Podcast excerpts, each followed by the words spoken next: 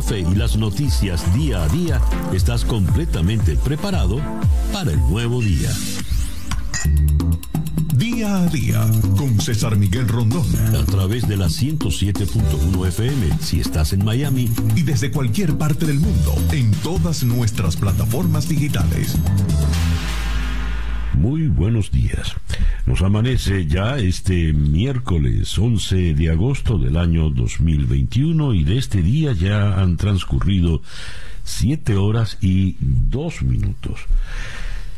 Está usted en la sintonía de día a día Día a día lo sintoniza usted en la ciudad de Miami por tres emisoras, Mundial 990M, 98.7 FM y Éxitos 107.1 FM. También nos puede usted sintonizar por nuestro canal en YouTube, en Conexión Web, donde ya mm, recibo eh, los saludos de Chele Ramos, Graterol en Caracas, Nelsa Vivas, un día pleno de bendiciones, amén. Nelson Hernández en Tampa, Carol Guerrero en New Hampshire, Patricia Alejandra eh, Cáceres, o Casa, perdón, Casares en las Islas Vírgenes. Mm, qué bien. Eh, César Jaworski en Raleigh, Carolina del Norte. Midelis Restituyo en Santo Domingo, República Dominicana. Lourdes López en Mérida, Venezuela, eh, y Sorina Escalona en Barquisimeto, J.D. Dalos en Budapest, Miguel Paz en Atlanta, Georgia, eh, Alicia Peña en Caracas, Ángel González, bendecido día en Maracaibo. Muy bien. Gracias a todos por sumarse a nuestra sintonía, también por el canal en YouTube en Conexión Web. Eh, día a día es una producción de Floralicia Anzola para En Conexión Web, con Laura Rodríguez en la producción general Bernardo Luzardo en la producción informativa, Jesús Carreño en la edición y montaje, Daniel Patiño en los controles y ante el micrófono quien tiene el gusto de hablarles, César Miguel Rondón. Día a día es una presentación de South Day Toyota y South Day Kia Miami, los dealers donde nos aseguramos que salgas con tu auto feliz y satisfecho. Y también una presentación de Z, tu aliado tecnológico y único partner Titanium de Dell en Venezuela, que te llevará un paso adelante. Son las 7 y 4 minutos de la mañana. Calendario lunar. Para el día de hoy continúa creciendo la luna en Virgo, luna para trabajar en las cosas pequeñas, en los detalles, luna de la salud, la limpieza y el orden. Y a partir de las 4 y 8 minutos de la tarde, esa luna entrará creciente en Libra, que es una luna magnífica, es la luna del equilibrio, la reconciliación, la luna de la paz. Ideal para eh, las relaciones interpersonales. Eh, de negocios, amistosas y por supuesto también amorosas. Y es la luna de las reconciliaciones, buena para dar alguna reunión eh, social, para llegar a acuerdos entre las partes donde todos sean beneficiados. De manera que para el día de hoy tenemos un sol y dos lunas. Luna creciente en Virgo a partir de las 4 y 8, creciente en Libra, Sol en Leo, cuando nos amanece este miércoles 11 de agosto del año 2021 y que sea este para todos en cualquier rincón del planeta que usted se encuentre el mejor día posible. El reloj nos indica que son las 7 y 5 minutos de la mañana. Escuchemos ahora el reporte meteorológico en la voz de Alfredo Finalé. Hoy vamos con Alfredo en vivo. Muy buenos días, Alfredo. Sí, efectivamente, César, muy buenos días para ti y para todos los amigos que desde cualquier rincón del mundo están en sintonía, están conectados. Bueno, pues mira, te comento en primer lugar que antes de hablarte del tiempo local para hoy en la ciudad de Miami, lo más importante es hablarte del trópico. Recuerda que estamos en plena temporada ciclónica oficialmente hasta el 30 de noviembre y que estamos acercándonos a este periodo de máxima actividad actividad ciclónica en nuestra cuenca atlántica desde el punto de vista climatológico. Este periodo va o incluye la segunda quincena del mes de agosto, la primera del mes de septiembre y justamente en el día de hoy amanecemos con la noticia de que tenemos una nueva tormenta tropical en nuestra cuenca. Estamos hablando de Fred que eh, en la noche de ayer alrededor de las 11 de la noche ya el Centro Nacional de Huracanes dejó de llamarla potencial ciclón tropical para definirla como tormenta tropical. Realmente es una débil tormenta tropical, mantiene a esta hora apenas 40 millas por hora en sus vientos máximos sostenidos y recuerda que comienza a ser tormenta a partir de 39, quiere eso decir que está en el límite inferior y se acerca al área de República Dominicana, se ubica sobre el mar Caribe Oriental a unas 115 millas al este-sureste de Santo Domingo, capital de la República Dominicana, moviéndose al oeste-noroeste a razón de 16 millas por hora. Bueno, pues está vigente a esta hora un aviso de tormenta tropical para la República Dominicana, una vigilancia de tormenta tropical para la costa norte de Haití y para el grupo de las Bahamas del sureste. ¿Qué pasa? ¿Cuáles serán sus proyecciones futuras? Se espera que una vez que interactúe o pase muy cerca o sobre de la República Dominicana, como esto es un territorio montañoso, debe tener la tendencia a debilitarse. Es posible que vuelva a ser depresión tropical, pero una vez que salga a los mares al norte de República Dominicana y Haití, puede volver a recuperar esa categoría de tormenta y moverse entonces ganando esa categoría entre las Bahamas y la costa norte de Cuba. Esto entre jueves, viernes y ya para el día sábado los modelos oficiales del Centro Nacional de Huracanes la traen a la zona próxima a los Cayos de la Florida y luego hacia el Golfo de México.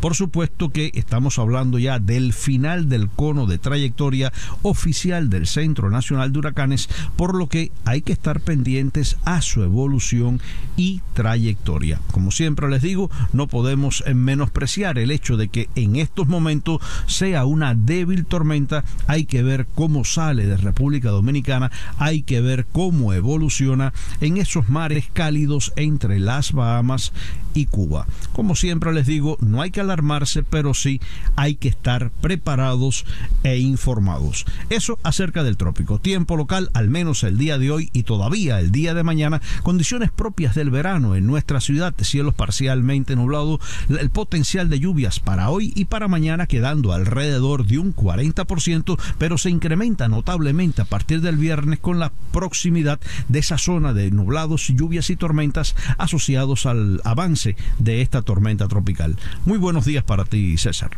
Muchísimas gracias, Alfredo. Alfredo Finales, el meteorólogo de nuestra emisora hermana Actualidad 1040M en la ciudad de Miami. Son las 7 y 9 minutos de la mañana. Sintonizas día a día con César Miguel Rondón. ¿Le estás ofreciendo a tus empleados equipos de trabajo seguros? Aunque las exigencias que enfrenta el Departamento de TI, Tecnología de Información, en los entornos actuales de trabajo, desde cualquier lugar, pueden ser complejos, Z cuenta con las soluciones y la experiencia para ayudarte. Ofrece a tus equipos de trabajo dispositivos más rápidos, seguros y fáciles de usar. Y brinda al Departamento de Tecnología de Información la automatización y la flexibilidad para administrarlos. Garantiza la capacidad de tu organización para trabajar desde cualquier lugar con acceso seguro y confiable a las aplicaciones y los datos gracias a soluciones de infraestructura innovadoras y flexibles. Z escucha tus necesidades para diseñarte productos y soluciones que se adapten a las necesidades de tu equipo de trabajo. Z es el único partner Titanium de Dell en Venezuela que te llevará un paso adelante. Síguelos en Z piso LAZ con doble T. La página web z.laz, tu aliado tecnológico. Son las 7 y 11 minutos de la mañana. Las noticias de hoy en Estados Unidos. El manejo de las noticias es bastante particular. En Estados Unidos se logra la aprobación en el Senado del paquete del presidente Biden por un billón de dólares. Esa sería la noticia fundamental, pero no, la noticia fundamental es que Cuomo renunció en medio del escándalo de acoso sexual. Por ejemplo, The New York Times da esta información a todo lo ancho de su primera página. Cuomo renuncia en, el, en medio del escándalo por el acoso, aunque él eh, niega que haya actuado de manera impropia y considera que todos fueron malos entendidos. Pero no solo The New York Times, que uno, podría entenderlo porque dice, bueno, es el diario de Nueva York. También en el Washington Post, la noticia de la salida de Cuomo eh, se lleva más peso, más centimetraje que la noticia de la aprobación del paquete en el Senado. Cuomo renuncia, pero eh, el juicio político, el impeachment, puede, puede seguir adelante. Es la amenaza de los eh, republicanos. Leo la información en detalle. El gobernador de Nueva York, Andrew Cuomo, renunció tras una serie de acusaciones de acoso sexual, un año después de que fuera aclamado en todo el país por sus detallados informes diarios y su liderazgo durante los días más oscuros de la pandemia de COVID-19. En ocasiones desafiante y afligido, el demócrata de 63 años negó rotundamente haber maltratado de manera intencional a las mujeres que lo acusan y señaló que la presión para su destitución estaba motivada políticamente. Sin embargo, comentó que defenderse en esta atmósfera política demasiado caliente sometería al Estado a meses de agitación. La mejor manera en la que puedo ayudar es haciéndome a un lado y permitir que el gobierno vuelva a gobernar. Eh, la decisión del gobernador, que llevaba tres mandatos, entrará en vigor en dos semanas y fue anunciada mientras la legislatura evaluaba destituirlo y después de que casi toda la cúpula demócrata le había dado la espalda, incluido el presidente Biden.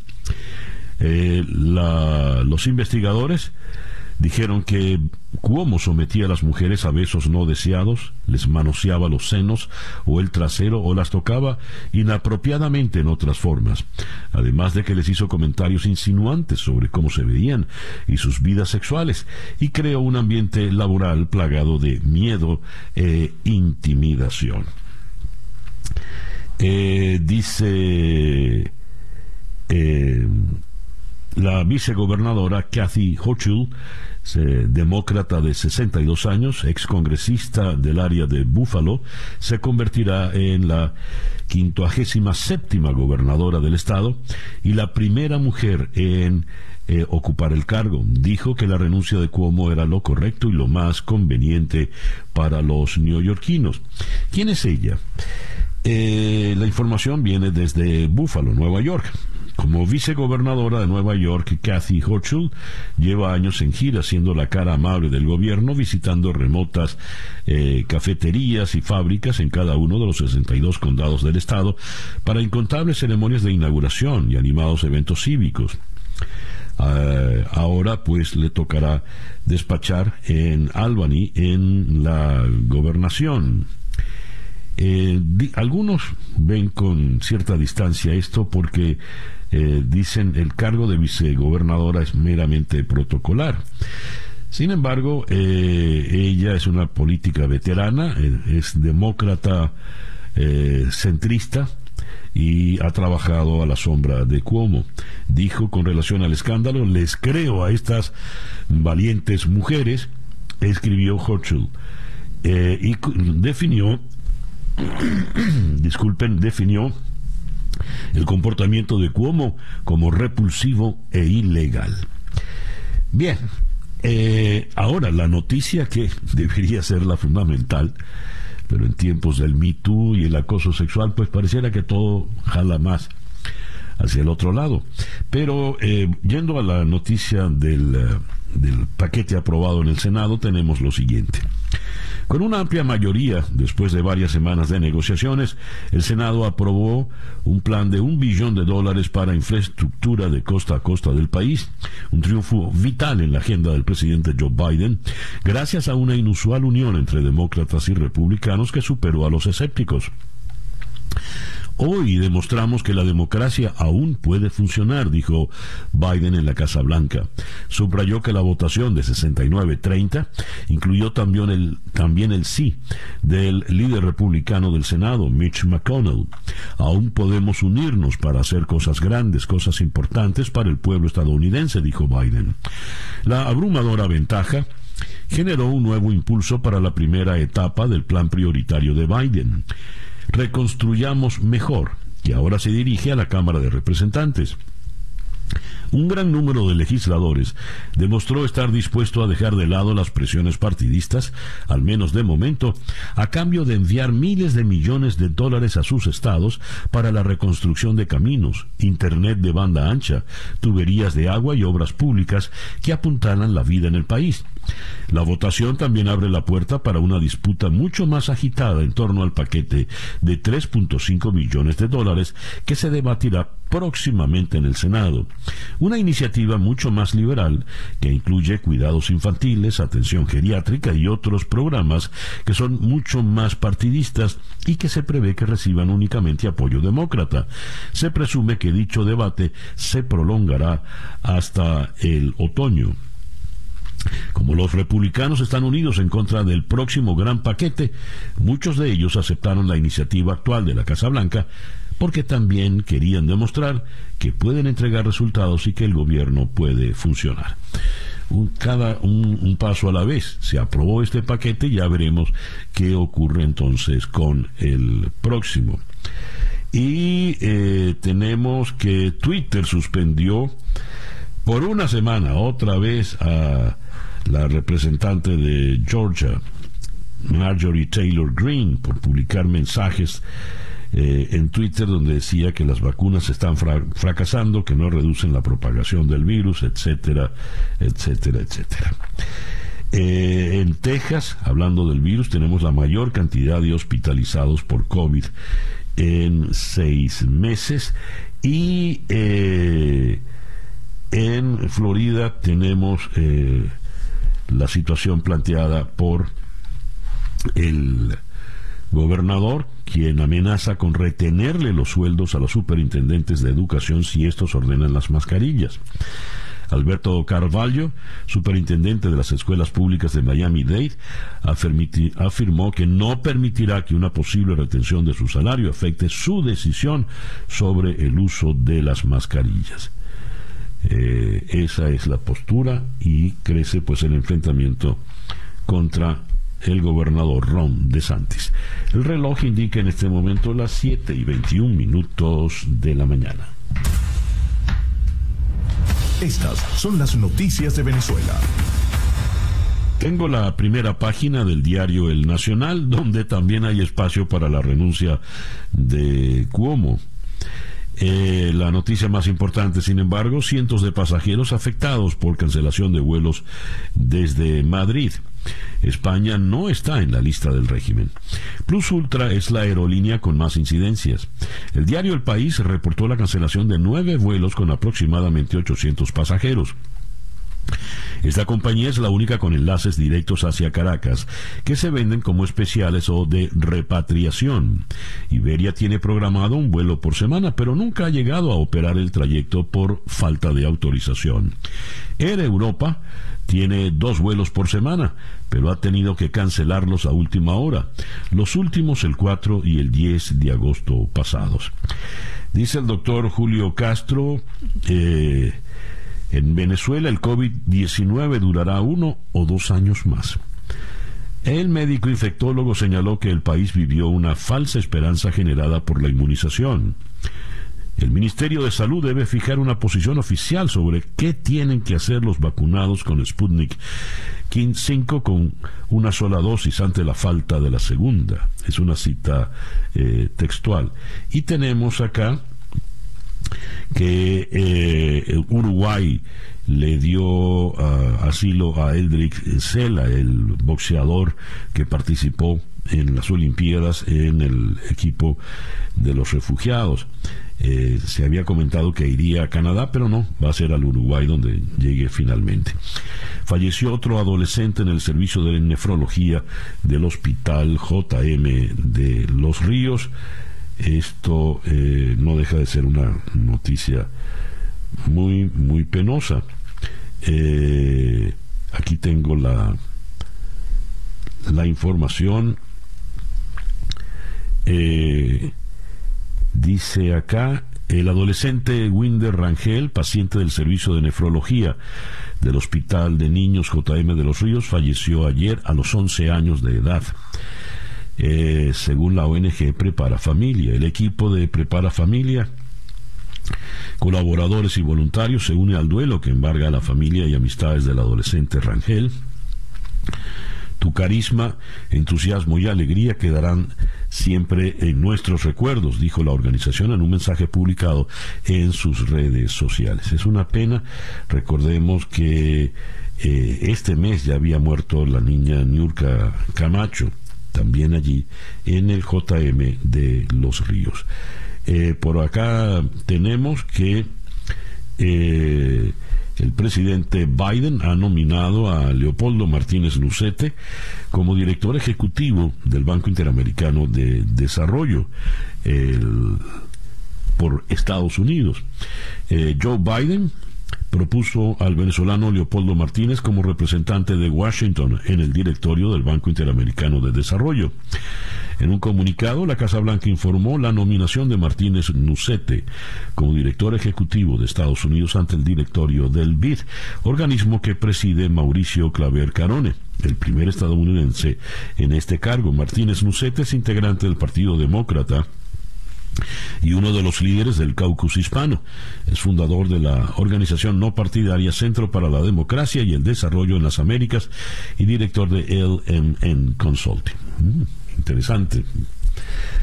Buena noticia, sin lugar a dudas. El reloj indica en este momento las 7 y 25 minutos de la mañana. Día a día con César Miguel Rondón.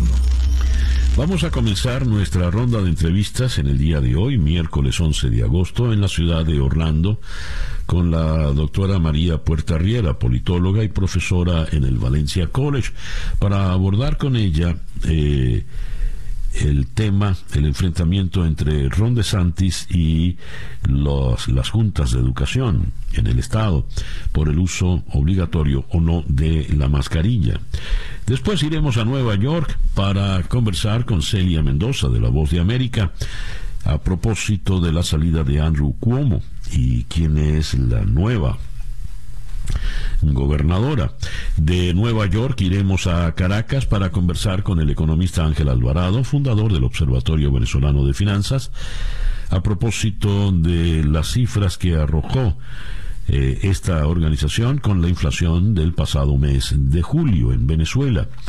Después iremos de Caracas, iremos a Pereira, Colombia, para conversar con el doctor Alfonso Rodríguez Morales, vicepresidente de la Asociación Colombiana de Infectología. El virus Marburgo enciende las alarmas en África Occidental. Guinea registró un primer caso de la enfermedad provocada por este, el primero en África Occidental, según informó la Organización Mundial de la Salud, que añadió que se trata de una enfermedad muy virulenta que provoca fiebre hemorrágica y que consideran similar al ébola. No hemos salido del COVID-19 y ahora nos llega el Marburgo.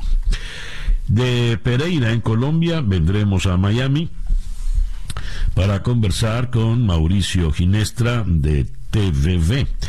Eh, Virginia Jufre, una de las víctimas más destacadas de la red de tráfico de menores operada por el delincuente sexual y magnate financiero Jeffrey Epstein, y quien acusó en varias ocasiones al príncipe Andrés de la Gran Bretaña por presuntamente haber abusado de ella cuando era menor de edad, formalizó una demanda civil en Nueva York contra el hijo de la reina Isabel.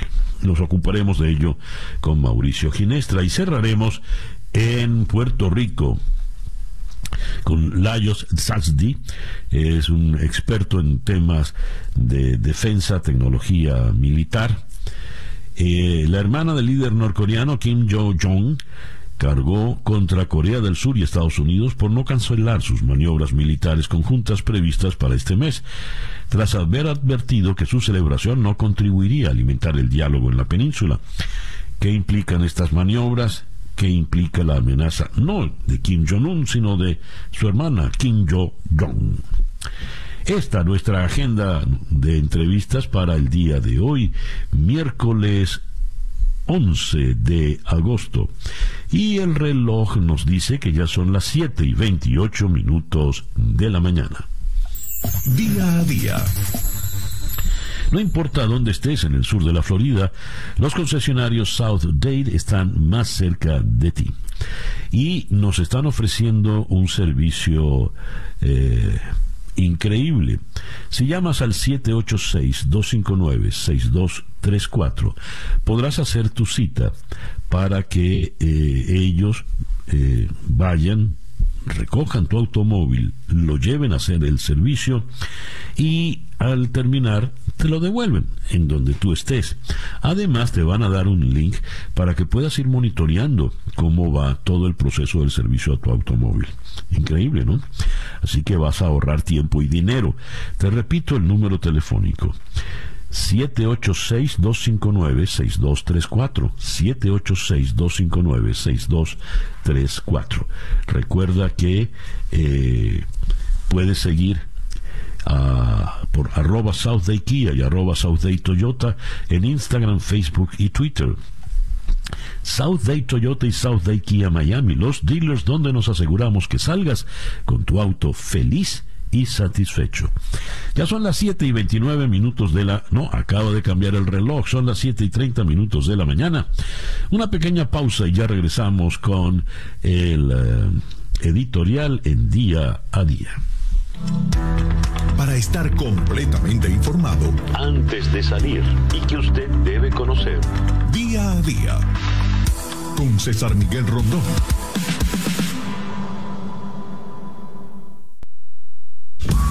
Escuchas día a día con César Miguel Rondón.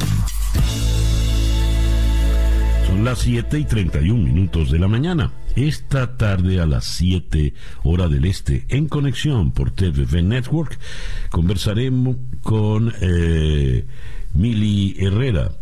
Eh, quien es Kathy Hochul, la sucesora de Andrew Cuomo como gobernadora. Eh, también vamos a conversar con Andrea Shalal, eh, la corresponsal de Reuters para la Casa Blanca, a propósito del paquete aprobado, el paquete eh, aprobado por un billón de dólares en el Senado. Y eh, conversaremos también con Hernán Molina eh, en Los Ángeles para abordar la situación que se ha planteado en- no solo en Florida con Ron DeSantis y las juntas de educación, sino en otros estados donde eh, gobiernan eh, republicanos, Arkansas, eh, Texas, por ejemplo. Y vamos a cerrar con Cristóbal Soria de eh, El Chiringuito en Madrid a propósito de Lionel Messi, ahora con el Paris Saint-Germain. Esto esta tarde a las 7 en conexión por TVV Network, canal 427 de DirecTV, 654 de Comcast. Y el reloj nos indica que ya son las 7 y 33 minutos de la mañana. El editorial con César Miguel Rondón. Venezuela es un país tirado al, al abandono, a la, a la buena de Dios. Eh, una imagen ocurrida ayer en Caracas nos evidencia ese abandono. Cayó una lluvia fuerte, en fin, llueve. Pero la ciudad está abandonada. La avenida Libertador, que atraviesa buena parte de la ciudad, se anega de manera tal que un autobús, según vemos en las fotografías, una buseta, llegó con el agua hasta la mitad. Si eso le ocurrió al autobús, usted entenderá que un automóvil pequeño, pues prácticamente fue tragado por las aguas. Una mujer eh, tuvo que subirse al techo del automóvil para poder sobrevivir hasta que vinieron funcionarios de protección civil a rescatarla. Eh, el video que se hizo viral mantuvo en vilo a toda la, población de, de, Caracas. Al final tenemos el, el testimonio de la señora. Daniel. Alcalde, la señora fue rescatada por el equipo de protección civil. Estoy inmensamente agradecida por todo lo que hicieron. Yo estaba debajo del agua, me recomendaron subir al techo del carro, desde arriba me hacían señas. En lo que los vi, sentí que estaba a salvo. Se me quitaron los nervios, me ayudaron y de verdad, de todo corazón, se los agradezco infinitamente. Inmensamente agradecida. Muchísimas gracias. Eh, la señora pues se siente aliviada, seguramente perdió el automóvil y todo esto, pero la advertencia es a que no se puede transitar por la Avenida Libertador porque es un, es un lago, pero es un lago todo lo demás. El alcalde se ocupa de rescatar a la señora pero la ciudad queda anegada, porque las autoridades, al nivel que sea, pues han dejado, como dije al principio, al abandono, a la buena de Dios, a la ciudadanía. Por supuesto, más de uno le echará la culpa a la lluvia, pero ¿cómo hacemos si llueve? El reloj indica en este momento 7 y 35 minutos de la mañana. El reloj indica en este momento 7 y 39 minutos de la mañana. Me asomo a la página de la Universidad Johns Hopkins, eh, actualizada a las 5 y 21 minutos de la mañana, unas dos, dos horas, poco más de dos horas, y tenemos que eh, la cifra de fallecimientos por el COVID en el planeta ha ascendido a 4.315.873, eh, de los cuales 618.149 están en los Estados Unidos. Por otra parte, eh, se nos informa de, eh, a ver, en eh, Brasil 564.773 casos. El reloj indica en este momento las 7 y 39 minutos de la mañana. Noticias de Cuba. Leo en eh, catorce y medio. Aumentan las redadas de la policía cubana para confiscar las parabólicas. Se trata de evitar que la población vea imágenes de las manifestaciones del 11 de julio, además de eh, evitar pues que se tenga información de primera mano desde el exterior. Más de 15 días durmiendo en la cola para comprar una nevera en la ciudad de Santiago de Cuba. En La Habana han hecho un maquillaje político en el barrio La Guinera tras los hechos del 11 de julio. Esto lo leo en el diario de Cuba. Los cubanos no se creen la inversión del régimen de La Habana en el barrio La Guinera. Mientras los medios oficialistas hablan de transformación, los ciudadanos dicen que es maquillaje político tras las protestas del pasado 11 de julio. La Guinera, Jesús María, San Isidro, San Martín, ay Dios mío, son tantos los barrios. Cuba entera necesita un cambio, no un maquillaje político. Así respondió una cubana identificada como Heidi a Miguel Díaz Canel en el Twitter. Y tengo esta eh, información que también le interesa a los venezolanos. Continúa el saqueo de Cuba a Venezuela, del petróleo a los frijoles. El gobierno de Nicolás Maduro beneficia a Cuba, además de petróleo, con envíos de frijol chino, arroz y sopa. Así lo demuestran los productos venezolanos que son repartidos en los núcleos en la isla y que aseguran medios oficialistas son parte del donativo de 240 toneladas realizadas por naciones amigas. Y muestran acá el arroz eh, de marca portuguesa, bien hecho en Venezuela, pero no es bien hecho en Venezuela, sino en, en China. El, paquete es lo que es venezolano. Eh, cierro las informaciones de Cuba con esta noticia que viene un grupo de exiliados crea un equipo legal contra la judicialización de las protestas en Cuba. El líder del movimiento eh, Democracia presentó el borrador de un plan humanitario para cuando comience el desplome de la dictadura, así dijeron textualmente. El reloj indica en este momento 7 y 42 minutos acá en día a día. Noticias de Latinoamérica. Bogotá. La Fiscalía General de Colombia determinó que no hay pruebas para solicitar preclusión contra el expresidente Álvaro Uribe Vélez por presuntamente haber incurrido en los delitos de fraude procesal y soborno en actuación penal. Luego de realizar un estudio sobre los medios de conocimiento obrantes en este proceso, podemos entonces concluir de que mm, de qué manera la situación fáctica no se ajusta de ninguna manera a los elementos estructurales de los delitos por los cuales se ha procesado aquí al doctor Álvaro Uribe Vélez. Es la cita textual para el fiscal Gabriel Jaimes. Brasilia. El Pleno de la Cámara de Diputados de Brasil enterró ayer por ajustada mayoría la propuesta apadrinada por el presidente Jair Bolsonaro para cambiar el sistema de voto electrónico, a raíz de la cual se desató un grave conflicto institucional. Por 229 votos a favor de los 308 necesarios y 218 en contra y una abstención, los diputados brasileños rechazaron incluir una enmienda en la Constitución para adoptar un sistema mixto de votación en las elecciones de urnas electrónicas y papeletas, como exigía el mandatario ultraderechista. Eh, Managua, la líder opositora nicaragüense Kitty Monterrey, presidenta del Partido Ciudadanos por la Libertad, acusó ayer al gobierno de Daniel Ortega de preparar un fraude electoral en declaraciones ofrecidas desde San José de Costa Rica a la televisión costarricense a donde llegó tras abandonar Nicaragua por puntos ciegos de la frontera común.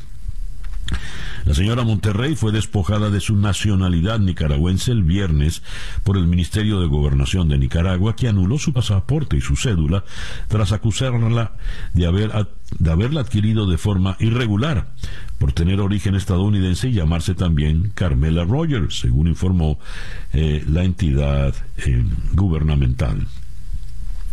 Y el gobierno de Nicaragua atacó a España por lo que consideró una inadmisible intromisión en sus asuntos internos y la acusó de carecer de autoridad moral ante tanta falacia, encubrimiento, mentiras, delitos, crímenes de odio y lesa humanidad que no confiesan pero que todo el mundo conoce y condena. Cita textual para una nota del Ministerio de Exteriores de Nicaragua al Ministerio de Exteriores español. En Ciudad de México, una delegación del gobierno de Joe Biden se reunió con autoridades mexicanas para discutir sobre las estrategias de Washington para atender las causas del flujo migratorio y las condiciones para la reapertura de la frontera común que fue cerrada hace más de 17 meses por la pandemia del coronavirus. La misión, encabezada por el secretario de Seguridad Nacional, Alejandro Mayorkas, y el consejero de Seguridad Nacional, Jake Sullivan, llegó ayer a Ciudad de México para mm, sostener reuniones con el presidente López Obrador. Santiago de Chile, el presidente Sebastián Piñera anunció la extensión por dos meses hasta noviembre de las ayudas sociales a unos 7 millones de hogares de Chile en la víspera del inicio de un debate parlamentario sobre el cuarto retiro masivo de los fondos de pensiones que el mandatario intenta frenar. Piñera también notificó un subsidio laboral para incentivar a los desempleados a buscar trabajos formales. Y, eh, por supuesto, en la noticia en todos los diarios de la región. Lionel Messi ahora con la camiseta del Paris Saint-Germain y su nuevo número, el 30. Parece el número de, de béisbol. El reloj indica en este momento las 7 y 46 minutos de la mañana. La información del mundo día a día. El Comité de Investigación de Rusia ha anunciado la apertura de una causa penal por presunta financiación de organizaciones extremistas contra varios socios del dirigente opositor Alexei Navalny, que ha visto cómo en estos últimos meses las autoridades estrechaban el cerco sobre sus organizaciones y su entorno. Una portavoz del comité, Svetlana Petreno, ha confirmado en declaraciones a Sputnik la apertura de un expediente sobre varias personas, entre ellas Leonid Volkov e Iván Zhanov, por recaudar fondos y prestar servicios financieros a sabiendas de que estaban destinados a una organización extremista. Cita textual. Londres. Hubo un tiempo en que el príncipe Andrés lo tenía todo, un héroe de guerra condecorado, un príncipe playboy, un embajador internacional de la Casa Británica viviendo una vida de privilegios. Pero esos días parecen haber quedado atrás. En su lugar, el duque de York, el noveno en la línea de sucesión al trono británico, ha sido demandado por presuntos abusos sexuales. Los documentos del Tribunal Federal presentados revelan que la demandada fue la demanda fue presentada por Virginia Roberts Giuffre, una supuesta víctima del agresor sexual y financiero caído en desgracia Jeffrey Epstein. Ah, ya ha dicho públicamente que fue obligada a realizar actos sexuales con el príncipe Andrés en 2019 dijo a la BBC que fue traficada por Epstein y obligada a tener sexo con sus amigos, incluido el duque de York, cuando ella era menor de edad. Letonia el gobierno de Letonia ha declarado el estado de emergencia en su frontera con Bielorrusia ante los últimos flujos migratorios desde el país vecino, según ha anunciado la ministra del Interior letona Marija Golubeva.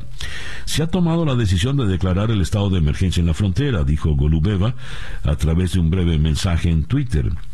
Eh, esto eh, permitirá fortalecer la seguridad fronteriza de manera inmediata.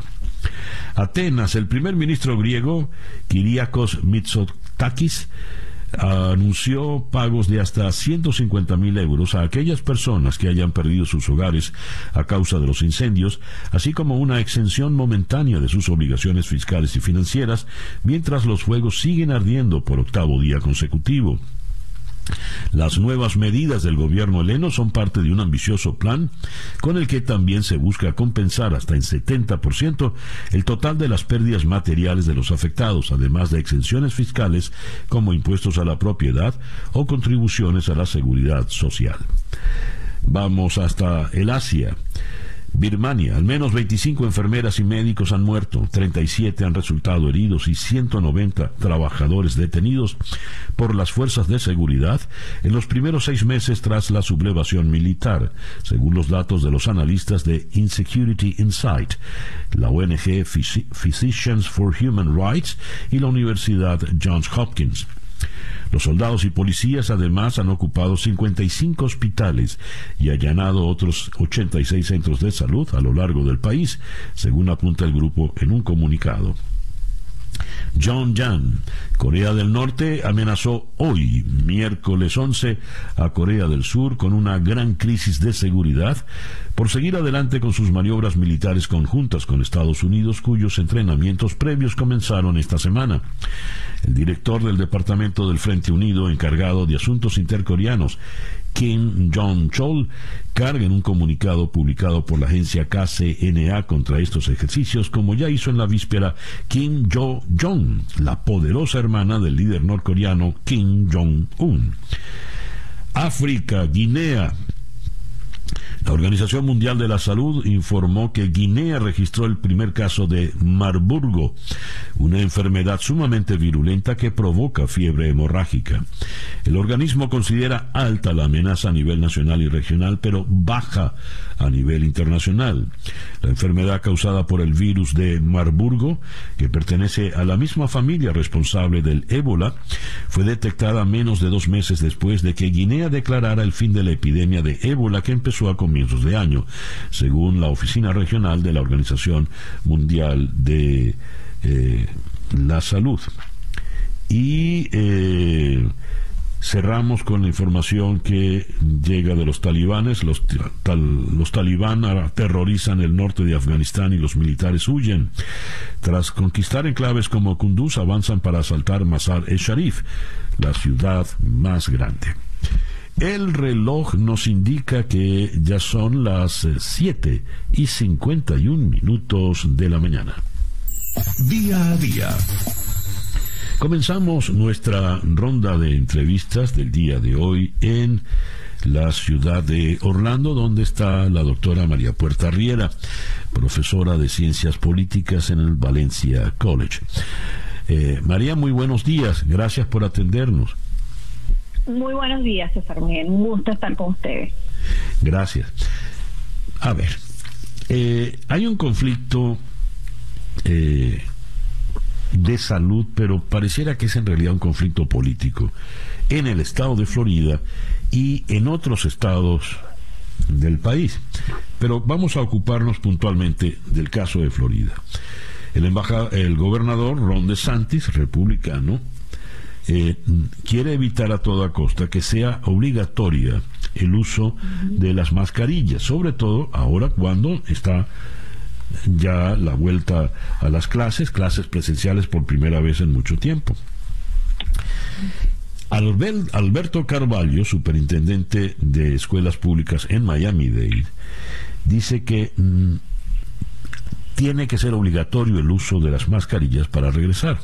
Pero el gobernador de Santis le ha amenazado a él y a otros directivos de salud en el estado con retenerle sus sueldos. Mi primera pregunta, ¿eso lo puede hacer el gobernador de Santis? ¿Y por qué procede de esa manera? Bueno, eh, yo no estoy segura que él pueda hacerlo de la manera como él lo está planteando, ¿no? Porque las escuelas, las school boards aquí en los Estados Unidos son, eh, se consideran unidades de, gobierno, primero porque sus miembros son electos. Eh, y se han considerado siempre unidades de, vamos a decir, que ejercen un gran poder, sobre todo por los presupuestos que, que manejan los, los eh, school boards, las juntas de, de que de paso responden a características muy particulares de cada condado. Esto no, no, no se refiere a, a una estructura centralizada, sino que muy por el contrario, esto es precisamente lo que es la fortaleza de los gobiernos locales y los school boards entran dentro de ese eh, criterio, ¿no? Entonces, eh, no estoy muy segura, pero creo que ayer con la eh, información que proporcionó la vocera, la portavoz de la Casa Blanca, Jen Psaki, em, indicando que la Casa Blanca estaba buscando las formas eh, legales eh, para poder cubrir, porque muy posiblemente lo que esté planteando eh, De Santis es algún tipo de retención que a lo mejor ellos pueden inclusive litigar, pero el asunto está en que esto es una emergencia y como decía una eh, representante de una school board, creo que de Broward, decía, yo en este momento no puedo anteponer mi eh, bienestar material a la salud y a la vida de los niños, que es para lo que yo fui electa. Entonces yo creo que eso es clave. Si él lo puede hacer, él buscará el artilugio legal para hacerlo. Pero en todo caso, lo que estamos viendo con los distritos escolares que están haciendo eh, obligatorio el uso de la mascarilla es que lo van a hacer van a, arriesgarse a sufrir las consecuencias, pero ya hay una advertencia desde la Casa Blanca de que ellos van a, entrar en, en, este, Esto es un problema que viene del año pasado cuando recordemos que también hubo una actitud muy eh, irresponsable con respecto a la protección de los mayores de 65 años. Recordemos que hubo esa especie de desdén de, bueno, ellos son mayores, este, porque había la creencia de que los niños no, no eran vulnerables. Entonces, estamos viendo que esta práctica de la libertad individual por encima del bienestar colectivo se está convirtiendo en, eh, eh, está incentivando la polarización política y como bien lo decía, se ha convertido el tema del uso de la mascarilla y no entremos en el tema de la vacuna en un asunto político, en una en una en un espacio de lucha ideológica que le está haciendo muchísimo daño a la gente, en este caso eh, los niños que son los más vulnerables en este momento. Ahora, ya que viéndolo desde el cristal político, María, yo como autoridad le digo a un funcionario, te voy a quitar el sueldo si no haces lo que yo digo. ¿Eso cómo lo podríamos calificar? Bueno, eso es primero una contradicción desde el punto de vista de lo que el Partido Republicano y los conservadores alegan eh, como defensa de la libertad individual.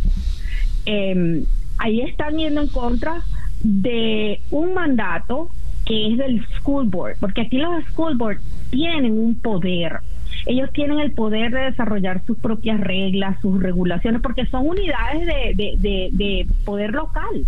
Entonces, eh, el Partido Republicano es defensor de un eh, gobierno limitado desde el punto de vista federal y estatal, porque aquí hay tres niveles y cada nivel tiene sus eh, espacios de competencia. Entonces, aquí prácticamente el, el Estado de la Florida le está diciendo a los gobiernos locales, ustedes no pueden ejercer esa autonomía porque lo está haciendo por la vía del recorte o del, de la, vamos a, él, lo que habla es de retención de recursos, ¿verdad? O de suspender los pagos. Bueno, ahí está yendo en contra de un principio fundamental del Partido Republicano que es el, el, el impedir el ejercicio del poder de los gobiernos locales lo está, lo está haciendo eh, de una manera evidente, lo está utilizando como un instrumento político, porque el por supuesto que no lo está haciendo pensando en el bienestar de la población, lo está haciendo por un cálculo político electoral. Ya. Y es la misma consideración para otros estados, Arkansas, Texas, por ejemplo. Creo que en el caso de Texas. Es, evidente que el, el, gobernador también está en la misma situación. Ellos dos, tanto el gobernador de la Florida como el gobernador eh, eh, de Texas están enfrentando no solamente una reelección que creo pareciera que no es lo más importante, porque de ser así, estarían pensando en el bienestar de la población. La situación en Texas es terrible. Tenemos familia allá, tenemos conocidos allá. Nosotros los que estamos en Florida sabemos que aquí, por ejemplo, en Central Florida, los hospitales están eh, abarrotados en las unidades de cuidados intensivos.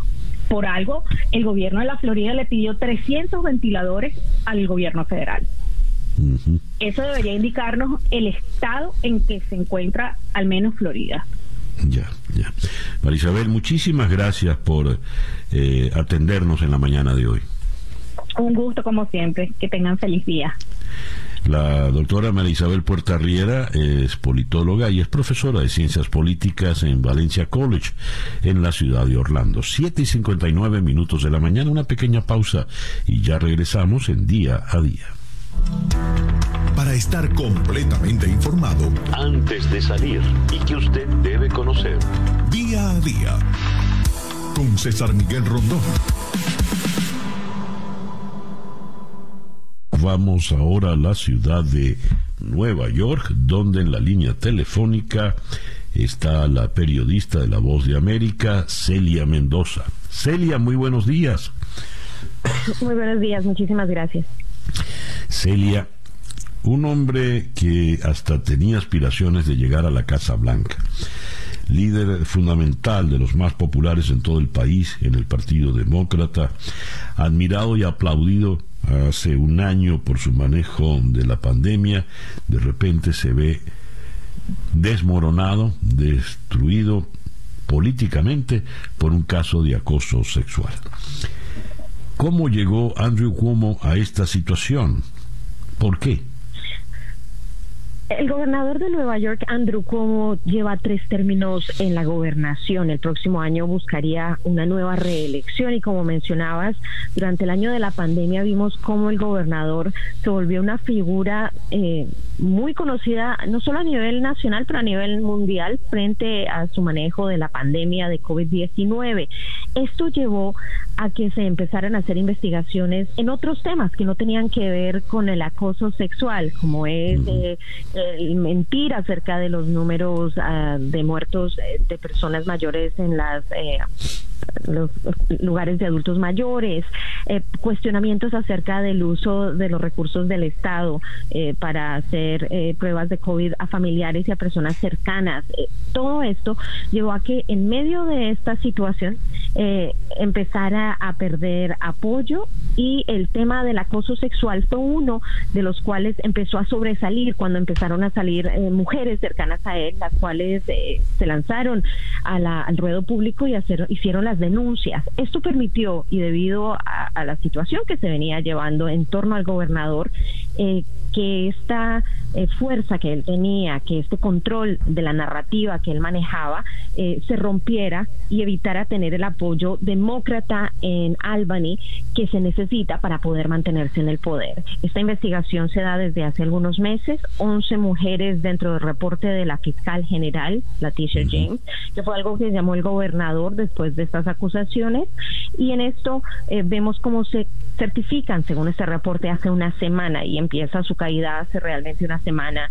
Eh, esta caída del gobernador, eh, quien enfático niega estas acusaciones, pero que durante el fin de semana se da cuenta que está a punto de llegar a un juicio de, eh, político en la legislatura cuando se le envía una carta diciéndole que este 13 del mes de agosto es el último día para que entre prueba eh, fundamental en su caso y, es que la legislatura y el comité judicial llevaba ya varios meses investigando la posibilidad de un juicio político, sin embargo no solamente incluiría el tema del acoso sexual, pero los otros temas a los que se le venía acusando.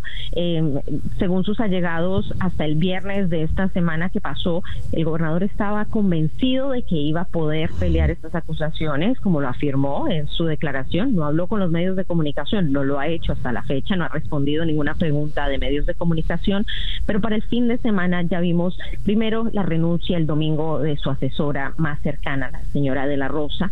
Eh, esto fue una forma en la que le estaban tratando de presionar a él.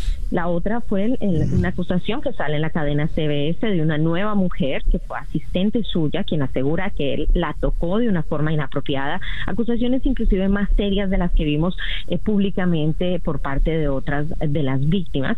Eh, y esto lleva a que el día de ayer en televisión eh, nacional fueran transmitidas estas declaraciones, no solo primero casi 20 minutos de rechazo a las acusaciones, de entendimiento según él de que lo que hizo pudo tomarse de mala manera, pero que era el momento para que él se retirara. Recordemos que si llegara a tener un juicio político, y aquí vemos su eh, sabia decisión, si lo pudiéramos decir de alguna manera, y es que un juicio político eliminaría cualquier futuro político del ex gobernador, ahora eh, saliente gobernador de Nueva York, Andrew Cuomo. Así que lo que vemos es que posiblemente esté buscando mantenerse en el ámbito político y un juicio político lo acabaría por completo completo y además abriría el camino a otros temas. Celia, él mm, no se arrepiente, dice que no hizo nada incorrecto, que son apenas malentendidos, son diferencias culturales y generacionales de las cuales no se percató. La, la excusa eh, suena un tanto banal, ¿no? Un tanto eh, muy frágil. ¿Cómo fue tomado esto? Porque pareciera que lejos de ayudarse se terminó de hundir. Así es, y creo que estamos en un momento en el que em, era difícil defender acusaciones eh, de acoso para un eh, gobernador que se lanzó, recordando a aquellas personas que no conocen mucho la historia del Estado, en su última elección, con una plataforma para las mujeres, para el desarrollo de la mujer, para evitar el acoso sexual. Eh, puso a una mujer en su tiquete de vicegobernadora. Eh, su contrincante es la famosa actriz eh, Cynthia, Cynthia, Nixon, que fue parte de la serie de Sex and the City, que de hecho está grabando nuevamente en la ciudad de Nueva York ahora mismo, y ella trató de sacar de esta posición eh, con la primaria demócrata. Esto llevó a que lanzara una campaña completamente distinta y esto lo hace aún eh, para los que lo han venido siguiendo eh, más difícil de decir que no sabía cuando su plataforma era básicamente esta, de no acercarse a mujeres, de no hablar y de no decir las cosas. su abogada llevó, y esto fue una estrategia muy inteligente, sin se le han criticado también utilizar los eh, recursos del Estado para hacer esto, y es por alrededor de una hora su abogada, antes de que él hiciera su renuncia, eh, presentó eh, una querella legal, casi como si estuviera en un juicio, defendiéndolo y punto por punto, validando las acusaciones de las mujeres cada una de ellas. Em, y, esto, em, mirando esta, esta declaración, muchos de los televidentes y muchos de los neoyorquinos, al ver lo que ella dijo, podrían tener, eh, podrían estar de acuerdo con algunas de estas 11 mujeres eh, y con otras no. Así que eh, es algo bien particular. Un hombre muy astuto, pero que no supo jugar sus cartas políticamente y que hoy se encuentra en un momento en el que cuando el presidente de los Estados Unidos, que ha sido un aliado de él, recordemos que se hablaba inclusive de la posibilidad de que lo mandara a ser el fiscal general del país eh, durante su administración. Eh, simplemente no es una persona que hoy tenga el apoyo. Eh, mismo Schumer, que es el senador, obviamente no se esperaba el apoyo del alcalde, que, que no se cae muy bien. A ver, eh, la paradoja es que luego del acoso sexual va a ser sustituido por una mujer, la actual vicegobernadora. ¿Qué nos puedes decir de esta señora Kathy Hochul? De 62 años de edad. Así es, Kathy Hochul eh, es una mujer muy inteligente, de acuerdo a aquellos eh, que han venido trabajando con ella durante los últimos años. Eh, se ha mantenido bajo perfil, pero ha venido estableciendo un camino claro acerca de su conexión con las comunidades más pequeñas en el estado de Nueva York. El, el gobernador siempre ha tenido la luz principal, la plataforma. Ella se ha ido casi como si fuera un circo de viaje pequeño en el que ha mantenido su trabajo. Ella fue líder en la legislatura estatal por muchos años conoce cómo se maneja Albany, eh, tiene el poder y el entendimiento y le toca llegar en un momento muy difícil. En Nueva York no solamente enfrenta este tema, sino estamos hablando de la variante Delta en uno de los estados que se afectó más durante la pandemia y que dejó consecuencias de un presupuesto que inclusive antes de esta situación de la pandemia ya tiene muchos problemas. Esto es uno de los retos que ella tendrá que venir a manejar. Eh, hasta el momento no la habíamos escuchado, de hecho durante la pandemia ella nunca apareció en ninguna de las eh, conferencias de prensa del gobernador, llamando un mensaje, ella aseguró que era, eh, aplaudía el hecho de que el, gobernador eh, dimitiera, eh, que era algo que se necesitaba hacer y que ahora ella estaba lista para tomar las riendas del Estado. Sabemos que ya empezó su trabajo, empezó a revisar las contrataciones, las personas que están en las diferentes posiciones, así que estamos esperando que en los próximos días muchos de ellos sean removidos de estas posiciones y estamos dándole seguimiento a aquellos que estuvieron a cargo de la pandemia debido a que algunos estuvieron bajo cuestionamiento, en especial el secretario de Salud del Estado, eh, debido a esta lista adicional que se tenía para dar beneficios a familiares y amigos del gobernador en pruebas de COVID y otros temas. Así que eh, ella ya empezó a hacer ese proceso de, transición que el gobernador aseguró iba a ser eh, muy tranquilo y sencillo. Celia, muchísimas gracias por atendernos en la mañana de hoy. Gracias a ti, César. Celia Mendoza, corresponsal de La Voz de América en la ciudad de Nueva York. 8 y 15 minutos de la mañana. Día a día. De la ciudad de Nueva York bajamos en la geografía de la ciudad de Caracas, donde en la línea telefónica, ah, se nos acaba de caer la llamada, Laura la está eh, reponiendo. Eh, vamos a conversar con Ángel Alvarado, economista, ha sido diputado también, es fundador del Observatorio Venezolano de finanzas. Y eh, este observatorio venezolano se ha ocupado de llevar el índice inflacionario en los últimos meses, ya tienen tiempo en esto, y eh, nos dan el informe del mes de julio, la inflación mensual en Venezuela repuntó en julio y se ubicó en 19%, después de que en junio se ubicara en 6%, su registro más bajo desde enero del 2017. Ya tenemos a, Ángel Alvarado en la línea telefónica. Ángel, muy buenos días, gracias por atendernos. Buenos días, José Miguel, un placer como siempre. Ángel, eh, ¿qué nos dices de estas cifras? 19% eh, de inflación para el mes de julio. San Miguel, que Venezuela sigue en una hiperinflación, eh, 1.184 una inflación interanual, estos siguen siendo números completamente escandalosos, y, que ya vamos para cuatro años en este proceso de hiperinflación que ha eh, expulsado a 5 millones de planos, que ha generado una emergencia monetaria compleja y, y no hay señales que en el Banco Central haya ningún tipo de intención de acabar con ella. Por el contrario, se mantiene el financiamiento monetario, el déficit del gobierno de Maduro. Y eso pues eh, generando una gran generando una gran brecha social hablado otras veces en la cual tienes una pequeña élite que tiene ingresos en dólares que tiene acceso que tiene ahorros en dólares y una inmensa mayoría de los venezolanos que sigue eh, con salarios y ingresos de, plena existencia a ver eh, con la reconversión última y se le quitan entonces ya todos los ceros y de un millón pasamos a hablar eh, apenas de un bolívar. Veo hoy en la primera página del diario 2001 en Caracas que el oficial está en cuatro millones noventa y cuatro mil dos bolívares y el paralelo en cuatro millones ciento setenta y ocho mil.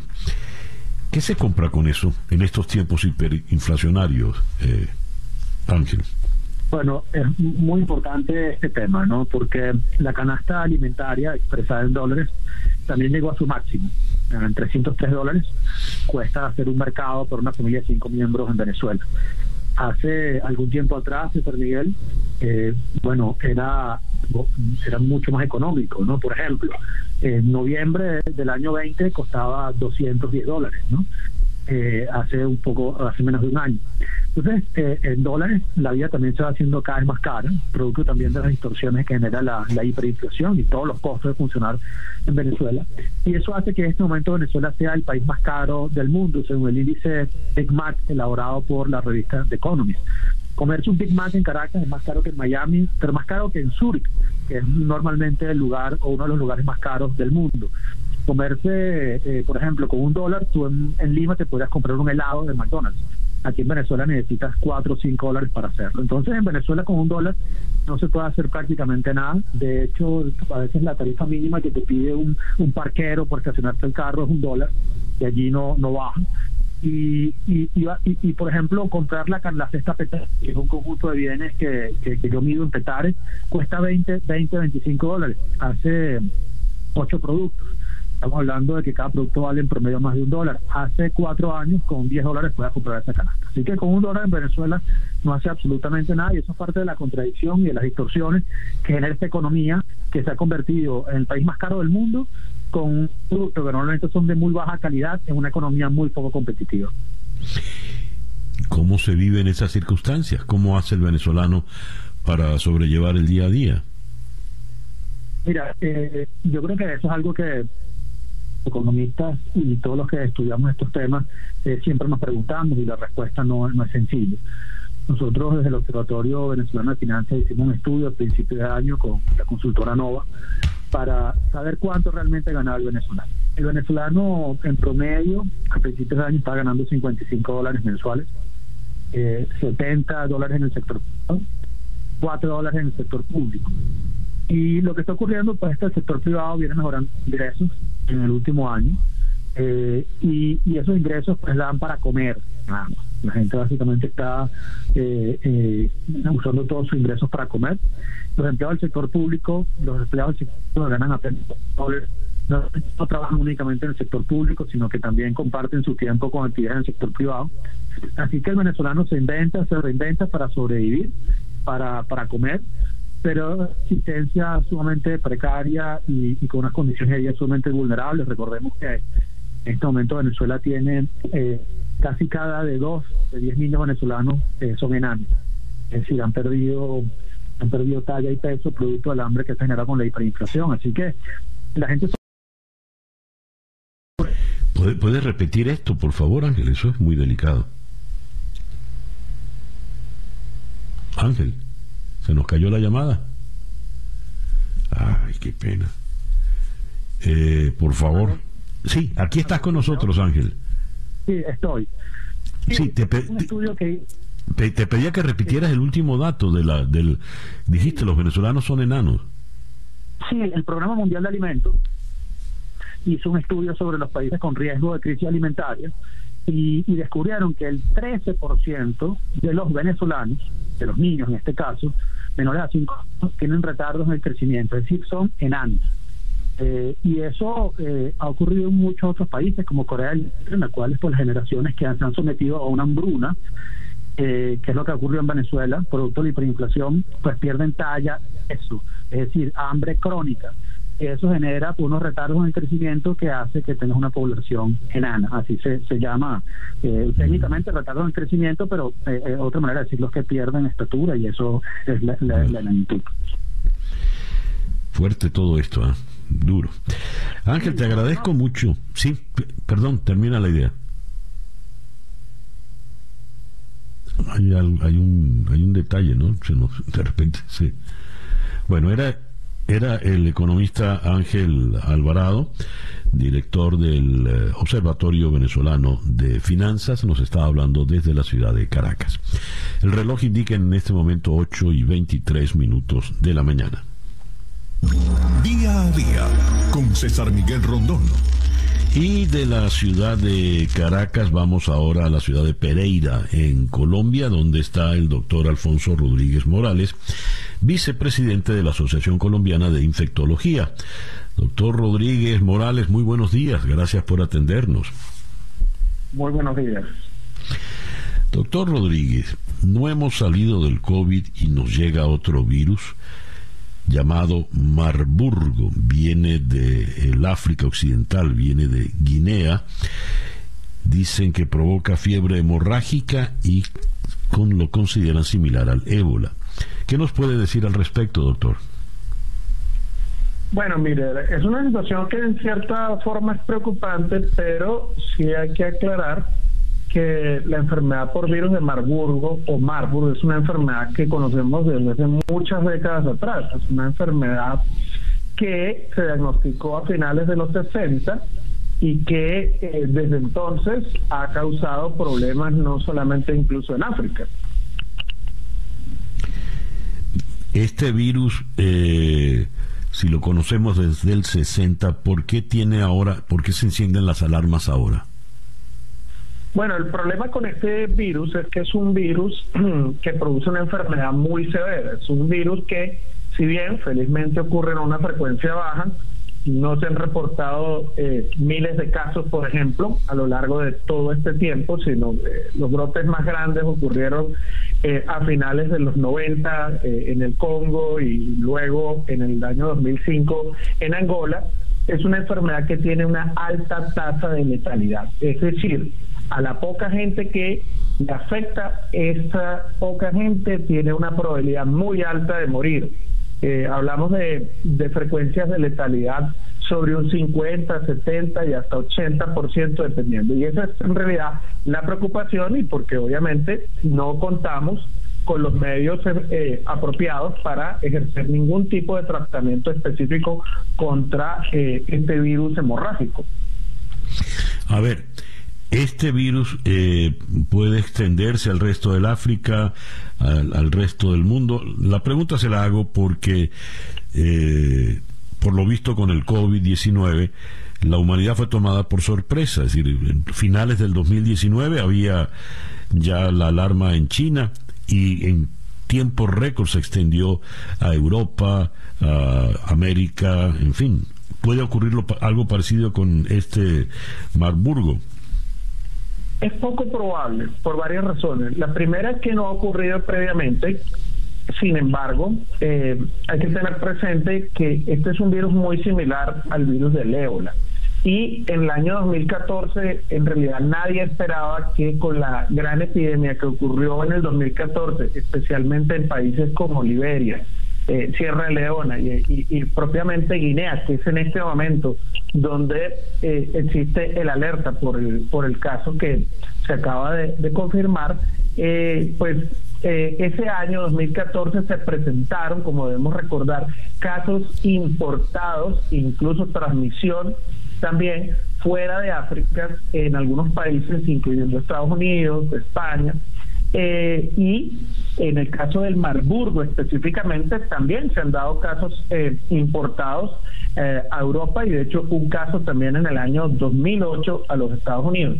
Pero en realidad la probabilidad de que se pueda en un contexto en el cual de hecho hay eh, restricciones de movilidad, hay eh, restricciones del tráfico aéreo en algunos países, etcétera, eh, es muy poco probable que esta enfermedad en estos momentos se pueda extender más allá del continente africano. Sin embargo, lo que sí preocupa, ya existe la alerta, son los países fronterizos y por esa razón en estos momentos se está incrementando la vigilancia en esos países con respecto a la posibilidad de que se puedan producir otros casos de esta enfermedad de virus Marburg. Doctor Rodríguez, muchas gracias pues por atendernos en la mañana de hoy. Con gusto. El doctor Alfonso Rodríguez Morales es el vicepresidente de la Asociación Colombiana de Infectología. Nos habló desde la ciudad de Pereira, en Colombia. Leo que este virus, eh, Marburgo, fue eh, bautizado así por la ciudad alemana, donde se detectó por primera vez en 1967. El reloj indica en este momento las 8 y 28 minutos de la mañana, Capicúa. Hacemos una pequeña pausa y ya regresamos en día a día. Para estar completamente informado, antes de salir y que usted debe conocer, día a día con César Miguel Rondón. Son las 8 con 34 minutos de la mañana y el príncipe Andrés que se había retirado se había retirado de la vida pública allá en la Gran Bretaña vuelve contra su voluntad a estar bajo el foco. En tiempos del Me Too, en tiempos donde el gobernador de Nueva York se vio obligado a renunciar por acoso sexual, al príncipe Andrés lo vinculan con el caso Epstein y Virginia Roberts le demanda en un tribunal federal de Nueva York alegando que el príncipe Andrés abusó de ella cuando ella era menor de edad. Esto estalló este día lunes. Vamos a abordar este tema con Mauricio Ginestra, periodista de TVV, acá en la ciudad de Miami. Ya tenemos a Mauricio en la línea. Mauricio, muy buenos días. César, ¿cómo estás? Qué gusto. Igualmente digo. Mauricio, a ver, este príncipe Andrés se había retirado por completo eh, de la vida pública luego de una muy desafortunada intervención en la BBC a raíz de los señalamientos ya de su vinculación con eh, Jeff Epstein. ¿Por qué ahora eh, esta, esta señora que dice que cuando era menor de edad fue abusada por el Virginia Roberts, ahora Virginia Giuffre, ya se casó? ¿Por qué se revive el escándalo?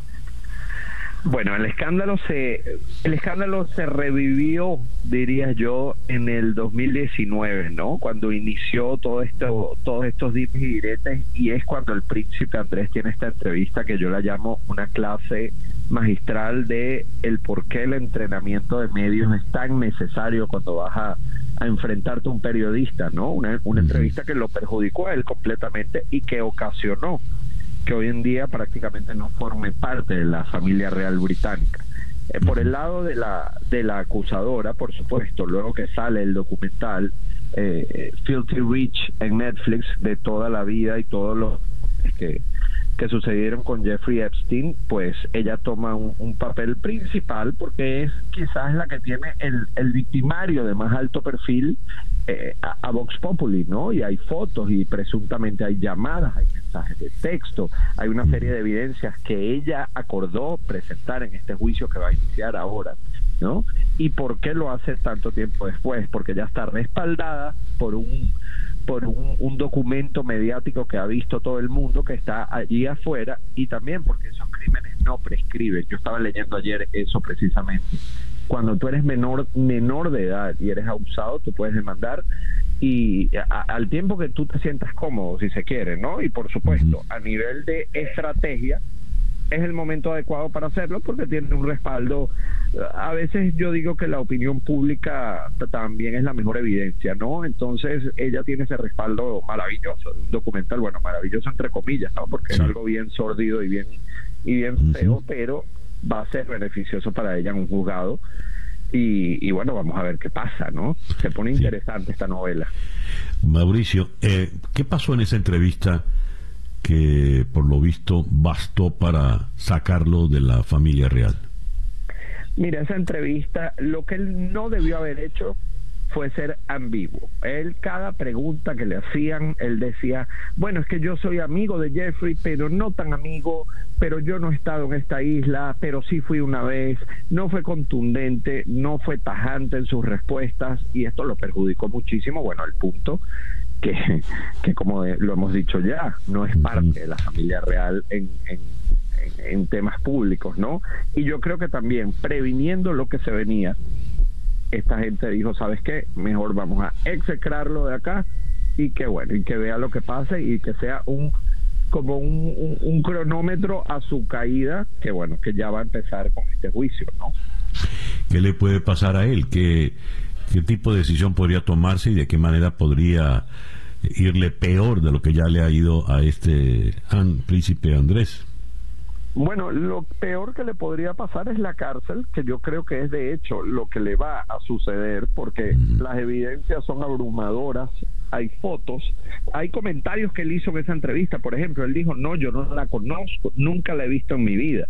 Y luego ves el documental y ves una cantidad de fotos de él abrazado con ella cuando tenía 17 años en la, en la isla de, de Jeffrey Epstein. Entonces dices, bueno, quién te, quién te hizo un, briefing de esta entrevista, no lo sé, yo siempre lo digo, yo como, yo, yo me, me, he dedicado también a hacer ese tipo de cosas, a hacer entrenamientos para medios y yo cada vez que veo una entrevista así, yo digo, Dios santo, ¿quién lo ayudó? creo que nadie, creo que nadie. Y esta, esta precisa entrevista yo creo que va a ser una evidencia en su contra contundente y que lo va a perjudicar muchísimo ya, ya cuando comience el, el juicio. ¿Y cuándo comienza el juicio, Mauricio? Bueno, eso se, eso se espera que comience próximamente, ¿no? A, finales de este año, comienzos del 2022, ya se espera que esto esté andando. Y, bueno, se espera que sea una sacudida eh, quizás tan fuerte a nivel mediático como la entrevista del príncipe del príncipe Harry y, y, Meghan Markle o la de la fallecida princesa Diana hace unos años atrás, que sacudieron completamente la corona británica. Ya. Muy bien. Bueno, esperaremos. Eh, Mauricio, muchísimas gracias por atendernos en la mañana de hoy. Siempre es un gusto, César. Gracias. Mauricio Ginestra, eh, periodista en TVV Network.